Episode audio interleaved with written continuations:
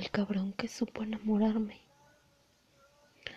No es muy común que escriba de esta manera, pero cuando se trata de él, es la forma más correcta de escribirle y de escribirlo. Llega un día cualquiera, de un mes cualquiera, de un año cualquiera de esta vida, y cuando su alma se topó con la mía, supe en ese momento que ese cabrón me cambiaría la vida.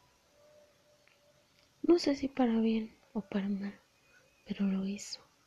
Al principio me negaba a aceptar lo que estaba sintiendo, pero es que carajo, ese hombre era el mismísimo demonio convertido en ángel.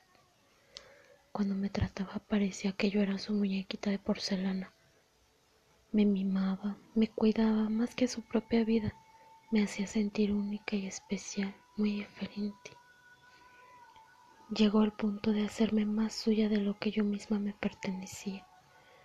Supo cómo llegar a mi alma, me desnudó por completo, me curó heridas pasadas, me restauró, me hizo fuerte, me hizo sentir lo que nadie pudo lograr.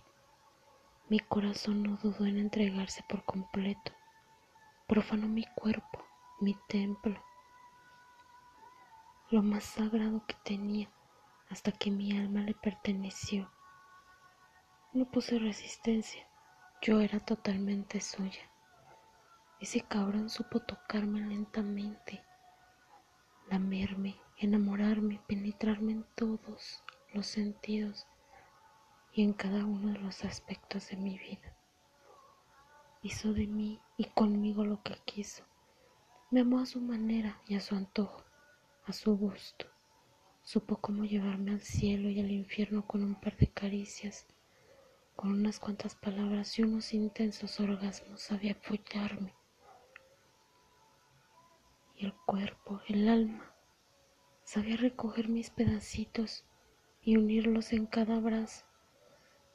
Sabía que amándome le daba la vida a mi vida.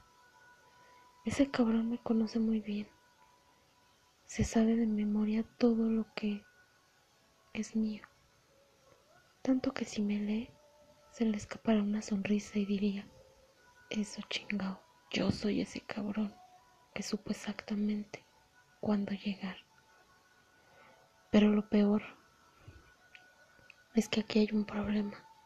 Y sí, como llegó, se puede ir.